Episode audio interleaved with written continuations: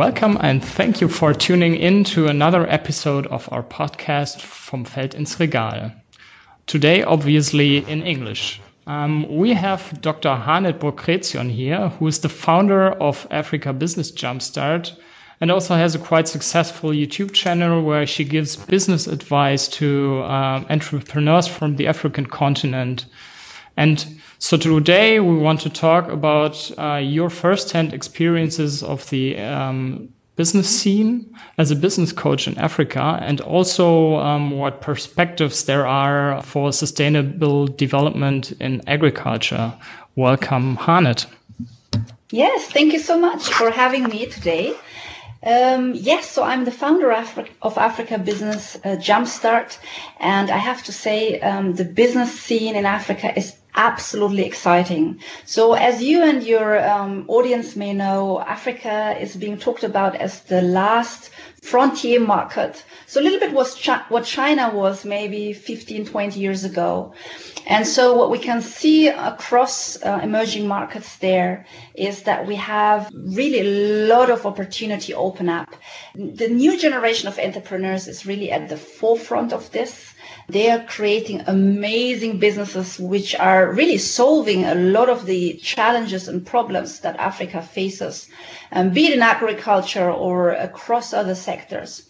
And I must say that um, being part of that new business generation and um, that scene in general is absolutely exciting. There's always something new. Um, we have entrepreneurs who are really leading that story. These are visionaries, these are doers, they're innovators. And um, I can just say, you know, for anyone who is looking to to either start a business or investment or looking for a kind of a new life path, Africa has a lot to offer in this regard. And yeah, it's a brilliant area to be in. Okay, and you are supporting companies by Africa market entry strategies who are aligned with the company cultures and also with the rea realities on the Africa's ground. So how did you came to this idea? Yeah, well, um, it actually started with my own challenge. So I myself have been working on the continent of Africa, largely the um, the Greater Horn of Africa region since 1999. Um, I was involved in Africa um, during my master's and my PhD studies, but also as a senior development consultant, um, working mainly with farmers um, in the agricultural sector and with nomads. And um, so during that time, you know, I, I was able to really understand, especially the rural communities, and get, you know, in-depth knowledge, really working with them closely at village level. And um, then later on, when I had my children, and it was more and more difficult to travel into these remote areas, since I was also working with nomads, I was looking for a change in career. And so there was you know, this was around 2012 and there was this these new headlines of Africa rising and renaissance of Africa. And I um, actually came across a article that said, if you want to become an, an internet billionaire, move to Africa. And I was like, what? Like, I'm, you know, I'm working in Africa. All I know is um, very slow internet connections. But that sounds like that, a big promise, right? yeah, it, yes, but you know, it was somehow so. It was well positioned in terms of looking into the near future, and um, so that really got me started. Where I said, "That's it." If I go into entrepreneurship in Africa, I can still support the continent, which was always my dream. But instead of doing it in a context of a charitable approach, um, I can do so as an entrepreneur where um, also my own wage doesn't really or income doesn't really have a limit, which means I believe I can make more impact. Yeah, and that's how the story um, started. I then looked for something I could do on the continent, and uh, really quickly realized there was hardly anyone out there who would support you in this regard. Because what we should not forget is, of course, we have 54 different markets. So we're talking about an emerging region but this is not China as an as a single region or or or or Brazil or Russia. This is like, uh, you know, 54 different markets. So where do you start? You know, where is the risk the greatest? Where is the opportunity? Which sectors? What are the business models that are the right business models for Africa? Why do so many people fail? Why do some succeed? So I had all these questions and I could see a lot of other people having these questions too. And I said, okay, why do I not become the consultant and the trainer that would really, you know, guide people in this regard to successful market entry in Africa as a business person, an entrepreneur, or an investor? And how did you manage to establish this company? Well, it was pretty um, simple, actually. You know, I started it in uh, Germany, and uh, I started it from my own four walls. So um, pretty much is a home run business because I'm a single mom with two kids, and they were very little at the time, a year and a half and four years old. So it all started. Um, you know, putting my own kind of framework, what works for me, and it worked for me working from home, having an online business. So that's how I started it and I actually grew it into this direction. I decided not to become one of the tradi- traditional consultants that are maybe sitting in fancy or not so fancy offices. I decided to become um, an easily accessible source wherever you are in the world from the convenience of your home, or you may be, I don't know, sitting on the playground looking after your children and feeling a bit bored and you could kind of tune in over your mobile phone and get Africa business advice. And all of my programs um, have been uh, really, um, you know, designed around that. And it allows me also now to serve people across the globe uh, from so many countries, including the African continent and you already said that you spent some time in these rural areas. How do these personal experience influence your work? That is a great question. I think what really um, plays a big part is um, that the way I promote doing business in Africa um, is very much connected with the sense of ethical business with a sense of contribution, with a sense of social accountability, environmental accountability, empowerment, including women empowerment, poverty reduction. So as much as I'm a business focused and focused and, um, you know, I'm for great sales and a, a million dollar business, uh, it is very, very important to me to give back and to contribute to the social and uh, or the socio-economic development of Africa. And that is the kind of message that really, really comes across, I think, very strongly in everything I do. And as a result of that, I also attract people um, who are, you know, who have the same values and who, who also believe that this is important to them. You are also producing videos on YouTube to inform about Africa market strategies. Uh, why did you choose this way to reach people? Yes, so um, actually, it it was kind of just an attempt uh, a couple of years ago, um, because when you are online and you run an online business, you will quickly hear, you know, you have to be on social media, and so I, I tried YouTube and. Uh, kind of didn't attend to it for, for too long, but then I realized how many people are contacting me because they saw my YouTube videos. And uh, now I'm making it much more part of my strategy to to really mobilize people. It's almost like a movement, you know, where because I I also um, uh, empower the African diaspora. Um, and uh, also entrepreneurs on the continent, we have a huge failure rate uh, in Africa, where you know Nigeria has one of the, the, the biggest or the largest entrepreneurship or startup startup rates in the world. However, about 80% of businesses fail in the first two years. Same, just by a maybe by a slightly better margin, is the case for Kenya and um, across the continent, really. And I was thinking, you know, if we could empower some of these startups so that they go into doing business in an informed manner and they know what they're doing, you know, how how huge the impact would be on, on the bottom line, you know. And uh, so, so I decided to make YouTube the channel where we, you know, reach people and also where I educate for, for free. Yeah, and I mean, your channel, um, as I already said, has become quite successful. Now let's take a closer look um, again at the entrepreneur scene in Africa. And you said that the young entrepreneurs are those who are driving the change. And also, uh, of course, you are um, very active in the African business scene.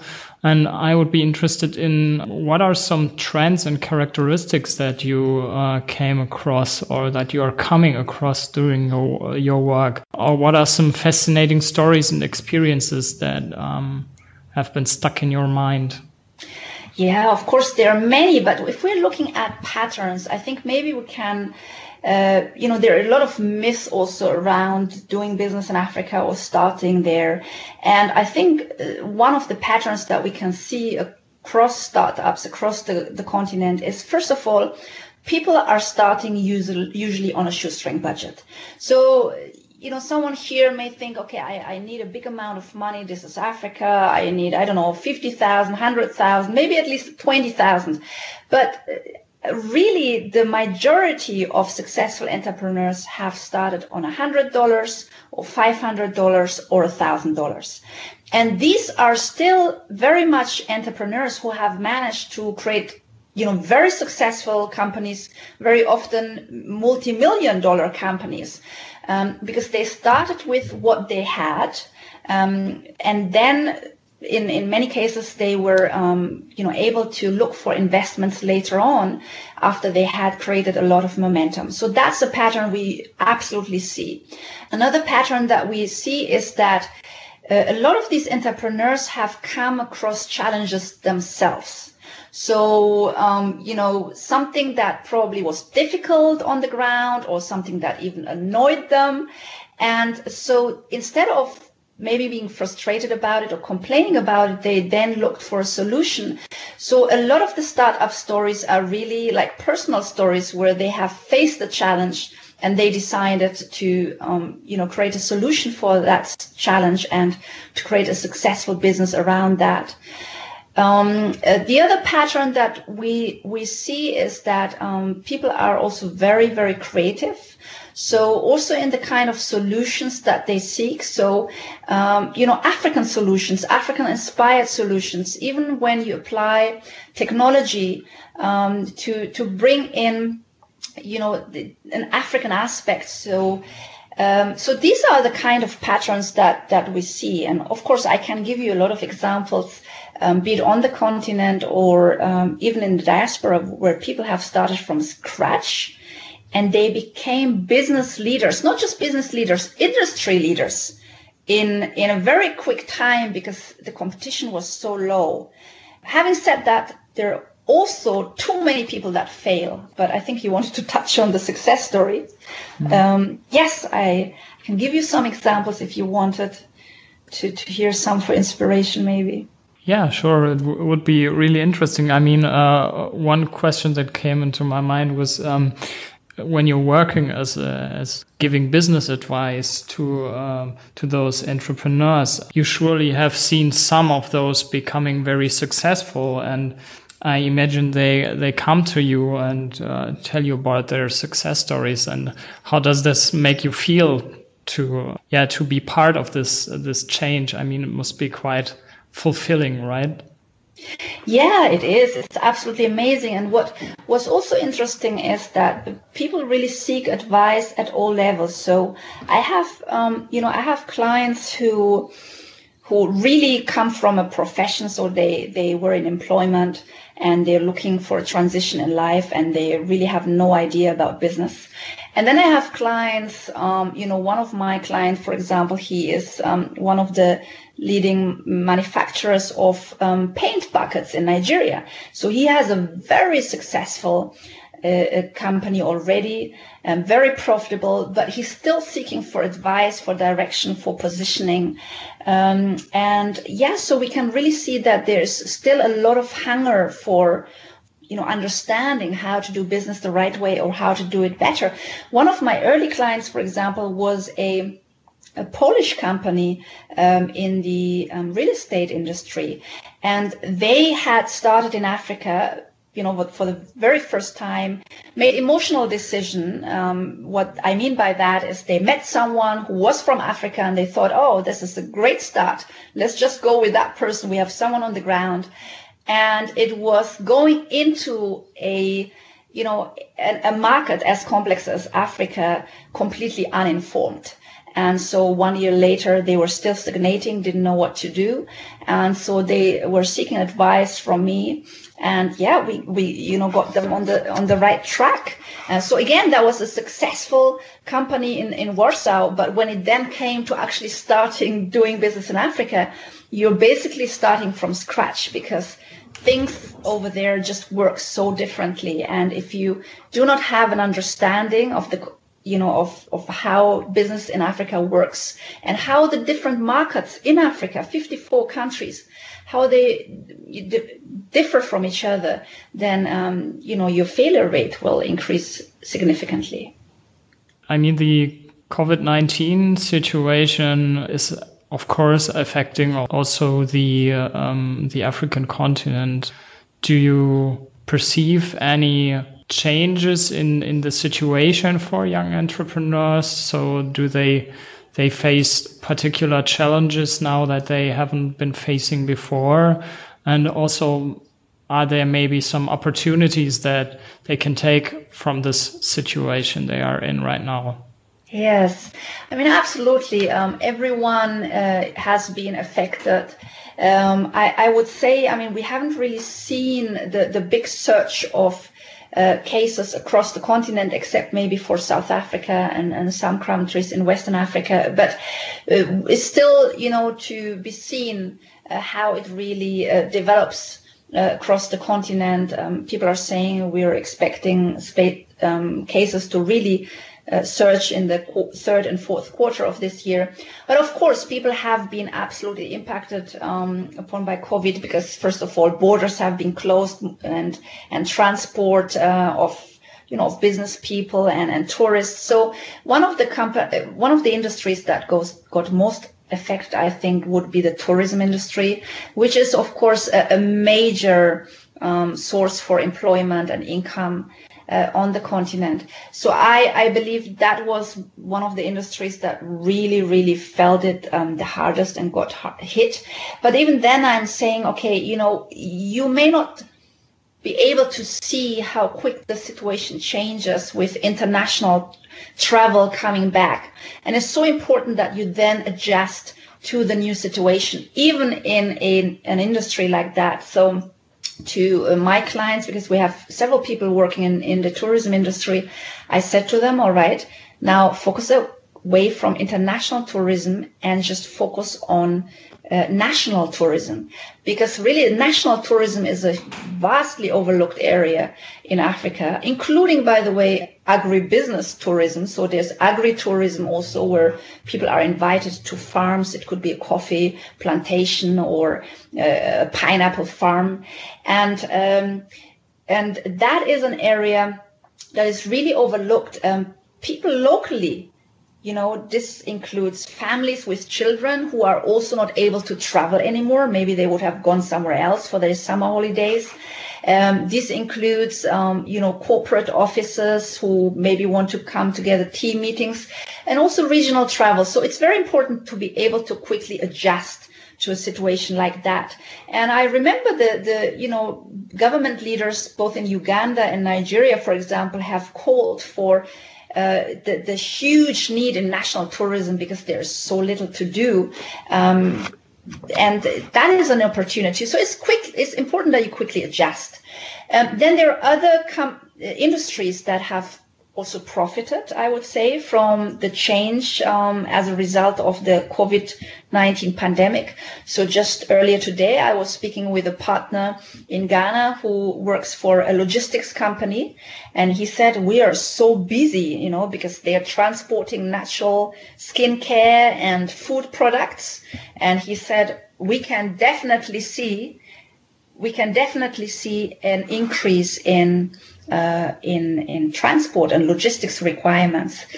Uh, yes, so there are of course industries on both ends. You know, some are um, really benefiting from it, and others are uh, seeing the, the negative impact of it. Let's uh, talk a little more about the aspect of uh, national traveling in, in Africa. Do you think that is this is some kind of trend uh, that you might pick up on there, or is that just like you said, adjusting to the situation?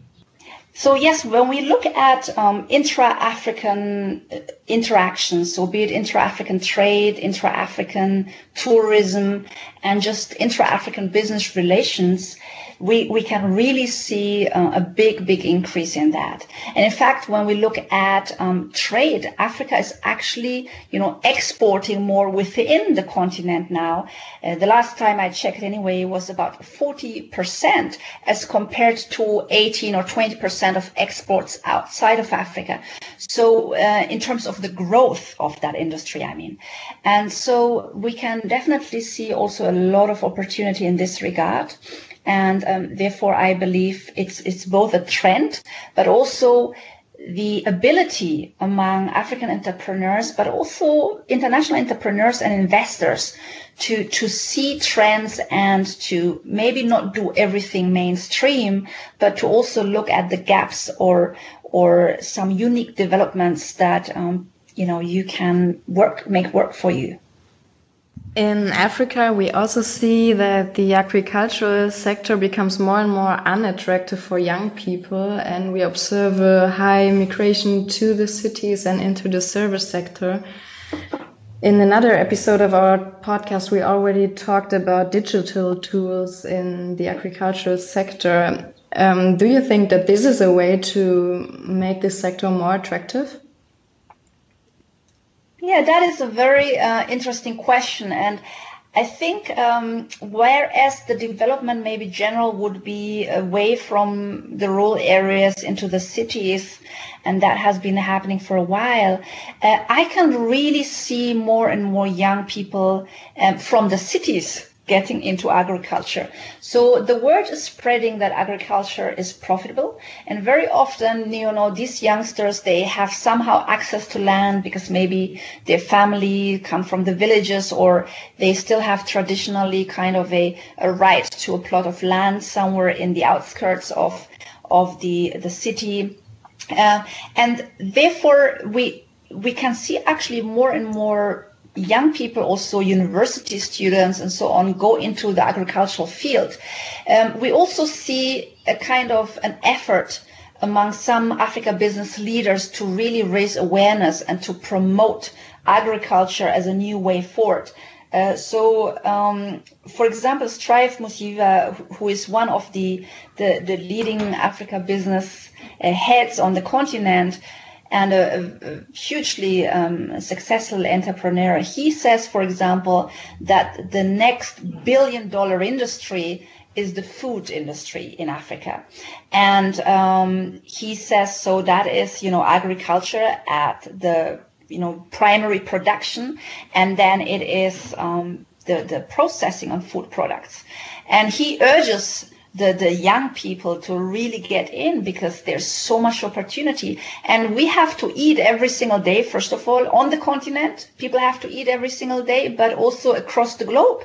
And we have even, you know, seen during a major pandemic when the world kind of stands still, food production and the, the retail and the trade and the, the processing of food continues no matter what. And uh, I believe that um, we will see actually a shift in this regard, that people will recognize the huge potential that um, lies in the food industry, including the agricultural sector. Um, and it is uh, quite risk prone. Uh, sorry, um, it is it is an industry that is not prone to to major risks such as, as the pandemic, for example, or having too much competition because there is still so much space in it and um, the need for food and food items is just growing by the day. Yeah, you also published a video about the food supply chain on YouTube. Uh, can you give us an impression about the role of Africa in this food supply chain? Yes, absolutely. I believe that Africa will become like the, the food basket of the world. If you're really looking at um, the huge areas of arable land, and a lot of that is, is really also has enough, uh, you know, enough moisture and, and rain. A lot of it is, of course, dry land, but there are also a, a lot of technologies that you can, um, you know, use to your advantage.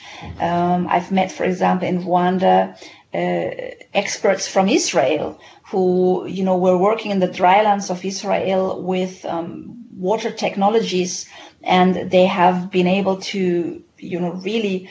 Um, really turn a desert uh, into an agriculture into agricultural fields and they now brought their technology and their expertise into Rwanda and possibly other countries in Africa as well and and so um, there are absolutely ways to even um, produce um, in, in, in dry lands. Um, that includes also uh, nomadism. You know, we very often forget that sector. I have worked with nomads for many, many years.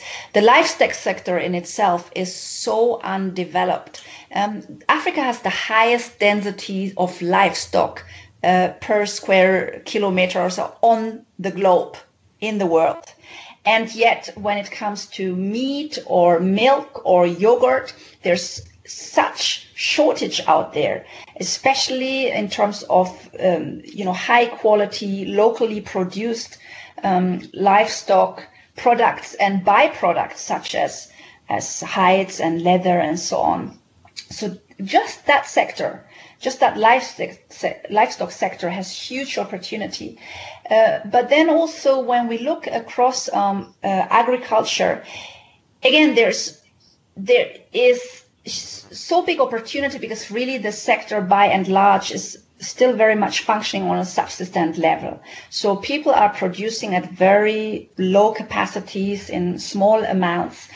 And um, the, the whole value chain has really not been developed. So in terms of quality, in terms of quantity, in terms of packaging, in terms of branding, marketing, sales, access to foreign markets, uh, all of that.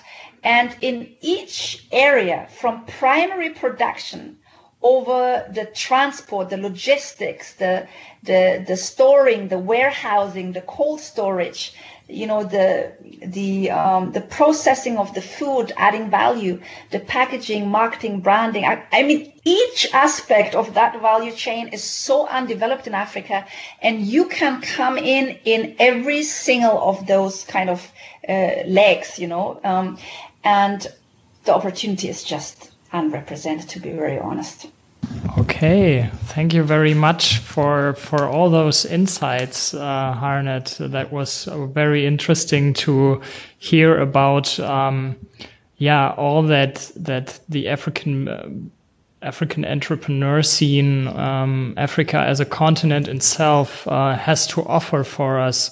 Um, is there anything you want to uh, say before we close? Yeah, actually, I would love to give uh, just a few examples in terms of, you know, really thinking outside the box. And this may be, you know, for, for people on the continent or for people internationally who would want to do business in Africa or invest in Africa. And, uh, and that is to, to to go away from the mainstream. So with, with what I mean with the mainstream is, let's say, the traditional way of doing agriculture and the traditional crops. And very often we see people still thinking along those lines. When, for example, what you really need to think, yes, it's important that you, you feed the continent with the traditional crops. But then it's also important that you think outside the, box. So for example, that could mean we have a you know, fast growing tourism industry in Africa. And even if that has been impacted upon now because of COVID, it's an industry that most definitely will come back. I mean, people can't wait to travel again, right? So, so that will come back. Now, tourists, however, and the tourism industry, in order to become competitive, will not be depending on traditional crops. You know, I have spoken to so many restaurant managers of major hotel chains across Africa and what you hear again and again is there are certain food products that could be easily grown in Africa, however, they can't get them there.